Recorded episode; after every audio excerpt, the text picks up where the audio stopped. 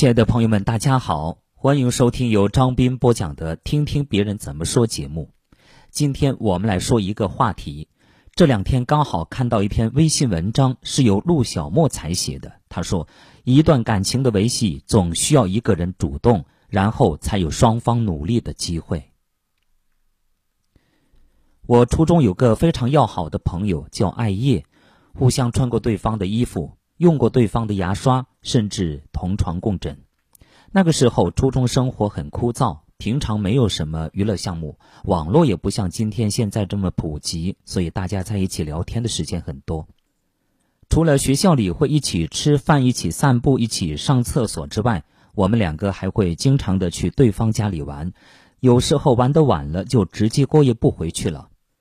我爸妈还因此取笑过我们，说我们两个是双生花，前世应该是姐妹，今生投胎到不同的家庭，硬生生的被拆开了。初二结束的时候，全校要进行分班。这个消息传到我们耳朵时，两个人的心情都很糟糕。因为分班这种事太具有随机性，能够再分到一个班的概率只有十七分之一。一想到有可能分开，两个人面面相觑，神色哀伤。那天晚上我回到家后，在房间里折了一个晚上的星星，装满了许愿瓶。第二天上学的时候，他嘲笑我说：“昨晚上干了什么好事，竟然熬成熊猫眼？”我从书包里拿出许愿瓶递给他，他顿时没了话，接过许愿瓶，眼眶却尽湿了。我们两个从来没有想过分离，也没有想到后来怎么就分离了。结果，初三开学的第一天，公告栏上出现了新班级的名单，我们两个没在一个班。他三班，我十一班，一个在三楼的左侧，一个在四楼的右侧，八竿子打不到一块去。虽然说没分在同班，但那时候我们感情依旧很好。因为刚到一个新的班级，很多人都是陌生的。初三压力又比较大，每天空闲时间都用在写作业上了。当然，对我来说还有一件事情更重要，那就是睡觉。所以，除了睡觉和写作业。其余根本抽不出更多的时间和别人闲谈交朋友。一开始，我们两个还会经常的聚在一起讨论作业、聊新同学的八卦。可是渐渐的，接触就变少了。每个班级的上课时间都不同，特别是体育课。对于女生来说，体育课就是八卦课，可以找到各种理由跟老师请假不运动，然后三三两两的好友们聚集在一起聊八卦。他上体育课的时候，我们班凑巧是自习课。我有时候会假装出去上厕所，其实是偷偷的溜出去找他玩。一开始我还挺肆无忌惮的，结果有一次不小心被班主任逮个正着，我也就慢慢的归心自习了。我们当时约好了的，要考同一所高中，以后还能一起玩。结果。那年我超常发挥，考到了我们县上的一所重点高中，他却因为家里出了点事情，没能好好发挥。我们那儿的县城很大，城南城北的车程是一个多小时，而我去了城南，他去了城北。高中的时候，我去过他学校一次，两个人绕着学校走了整整一个下午，天南地北的聊了很多，感觉之前所有的疏离一下子就没了。只剩下久违的熟悉和相知，但是身边渐渐也出现了更多的人。高中我们开始住校，学校也管得很严，每周回家一趟，平常不能带手机，只能用公共电话来联系家人。高一的时候，我们还是会互相的打电话唠唠嗑，讲述自己身边的人和事，有时候也会约出去喝奶茶、逛书店。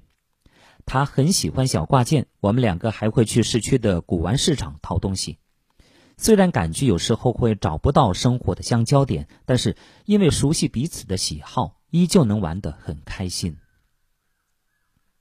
可是学习和生活慢慢就变得忙碌起来了，平常睡眠时间都很难保证，每天不是应付于物理试卷，就是死记硬背英语语法，还经常要做各种各样的数学题。不知不觉间，我们两个人很久很久没有联系了。高考结束后，我去了云南，他留在了浙江。我记得当时毕业后我们还见过一面，互相留了电话。那时候我们还聊了很多，可都是在回忆过去的趣事。至于现在发生的，很多想说却不知道从何说起。有时候时间会让两个人变得很相爱，却也很容易让两个相爱的人变成陌生人。友情也是需要维系和重电的。特别是多年的好友，虽然记忆深处是熟悉无比，但如果总是依靠回忆生活，也会慢慢变成不再联系。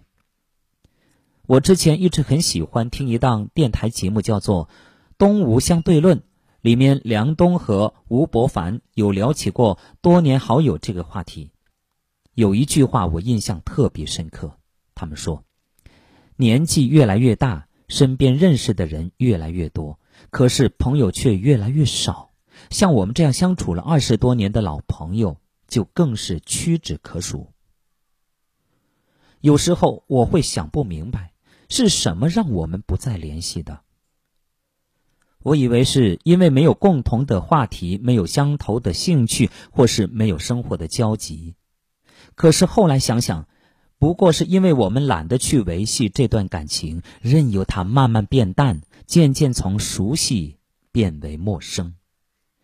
前段时间我开始梳理自己的好友，才惊觉曾经好到发腻的闺蜜也已经很久没有联系了，只是偶尔有些大动静才会相互的通知。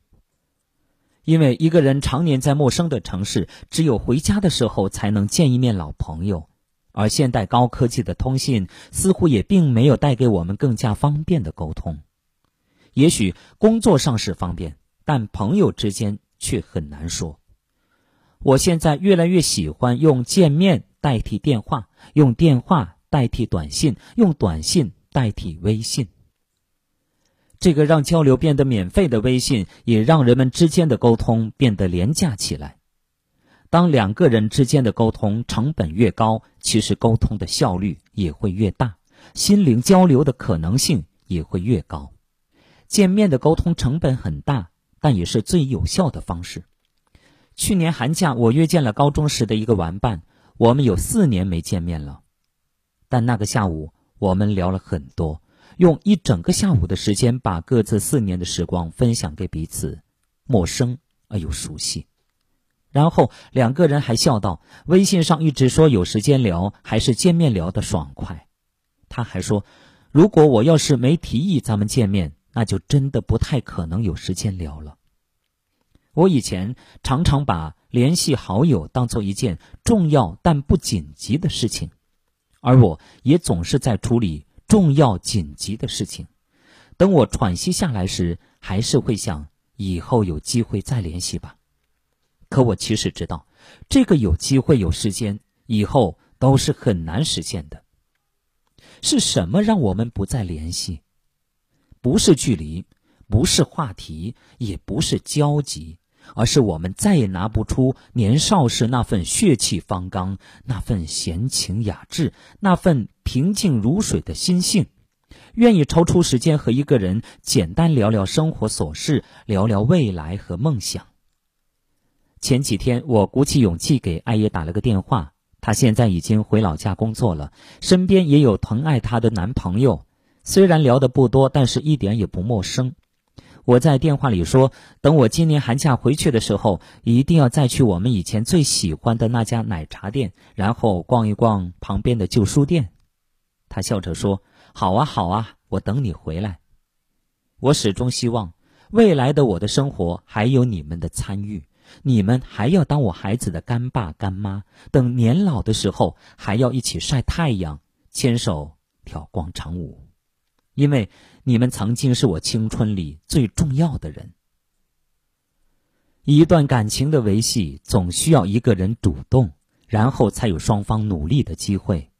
所以，如果我们彼此还挂念，为什么不能拿起电话拨通那个号码，问一句“最近好吗”，然后依旧可以疯癫的陪伴度过某个周末的午后。